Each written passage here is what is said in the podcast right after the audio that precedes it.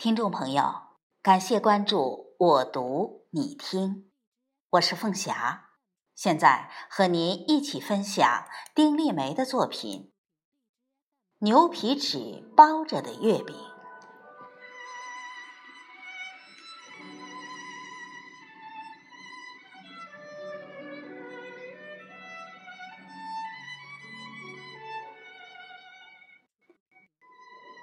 朋友去北京，给我带回两盒包装精美的月饼，红漆木盒装着，华丽雍容。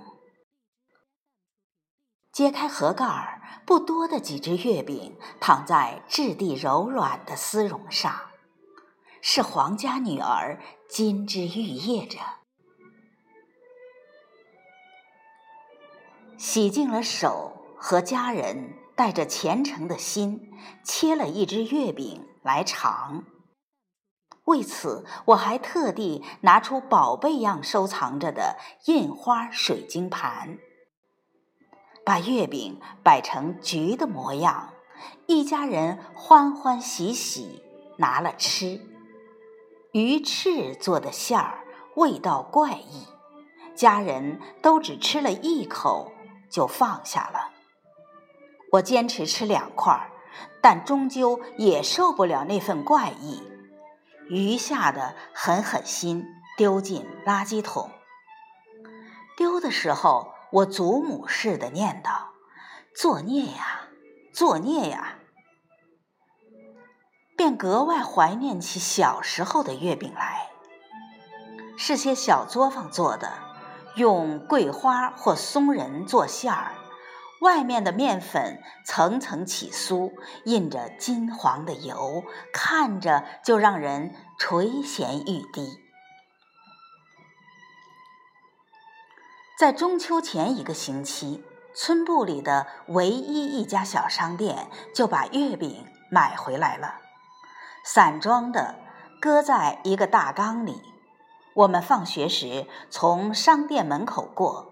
可以闻得见空气里的月饼味儿，香甜香甜的，很浓。探头去看，总看到面皮白白的店主在用牛皮纸包装月饼，五个一包，十个一包。他动作舒缓，在那时的我们眼里，那动作无疑是美的，充满甜蜜的味道。我们的心开始生了翅膀，朝着一个日子飞翔。终于等到中秋这一天了，起早祖父就答应了的，晚上每人可以分到一只月饼。那一天，我们再没了心思做其他的事，只盼着月亮快快升起来。等月亮真的升起来了，我们不赏月，眼睛都聚到门口的小路上。祖父出现了，手里提着用牛皮纸包着的月饼，隔了老远，我们都能闻到月饼的味道。兄妹几个跑过去迎接，在他身边跳。祖父说。小店里挤满了人，好不容易才买到月饼，语气里有得意，仿佛他做了一件很了不得的事。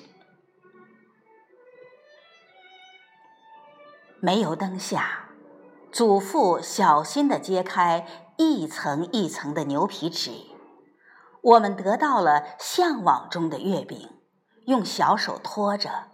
日子幸福的能滴出蜜来。母亲在一边教育我们：好东西要留着慢慢吃。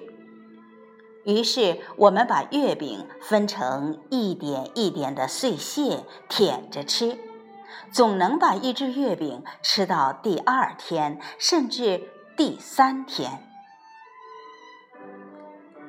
大人们也一人一只月饼。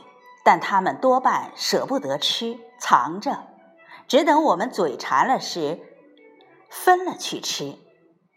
但生活的琐碎和忙碌会让他们忘掉藏月饼这件事。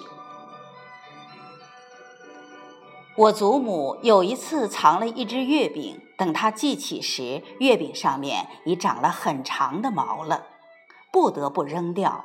一家人为此痛心了好多天。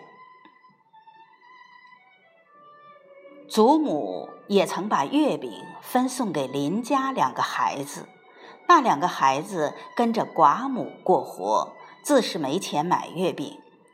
中秋时。别人家欢歌笑语，他们家却冷冷清清的。祖母说：“可怜呐！”